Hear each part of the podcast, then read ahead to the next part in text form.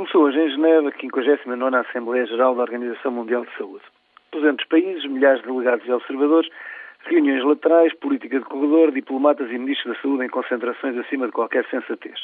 Enfim, pelo acontecimento anual mais importante da área, garantido por esta sociedade mediática e de voos baratos. Para além do espetáculo impressivo da grande sala do Palácio das Nações, o fervilhar do lobby e a procura da visibilidade de um tema, o trabalho de múltiplos meses e inúmeras reuniões para conseguir virar os holofotes da comunicação social e garantir a visibilidade de uma temática. Apresentam-se projetos, afinam-se compromissos, proclamam-se boas intenções.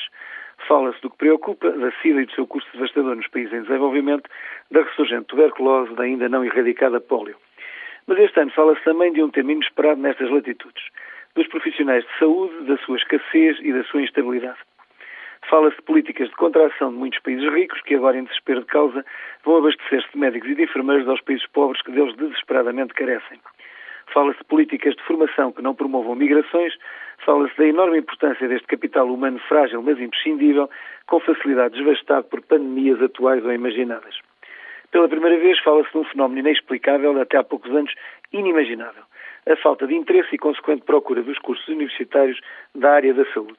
Perdido o prestígio em muitos países, fruto das tentativas sistemáticas de políticos de fazer outros espiar culpas próprias, tensa a prática porque sujeita a permanente escrutínio e sucessivas ações na justiça na busca de obter compensações financeiras para desgraças acontecidas, mal remunerada em quase todo o lado, as artes de curar e tratar estão em baixa na bolsa dos desejos em quase todo o mundo.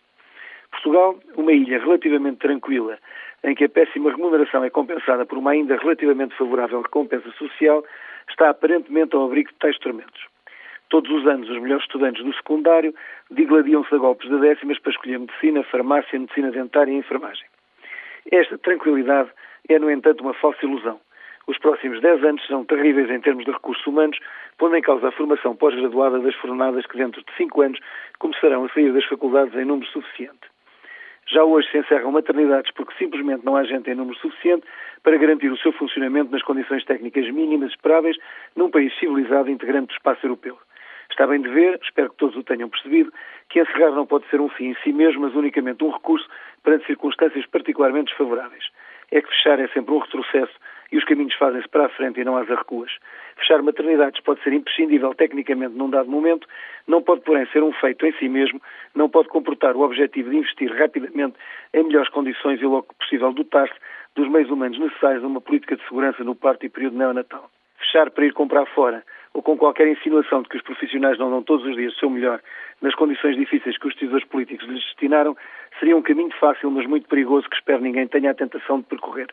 Estou seguro que muitos dos dissabores das últimas semanas ter-se-iam evitado com um diálogo olhos nos olhos e um obrigado a todos os médicos, enfermeiras e parteiras que têm garantido o lugar honroso e excepcional que Portugal ocupa nestas matérias.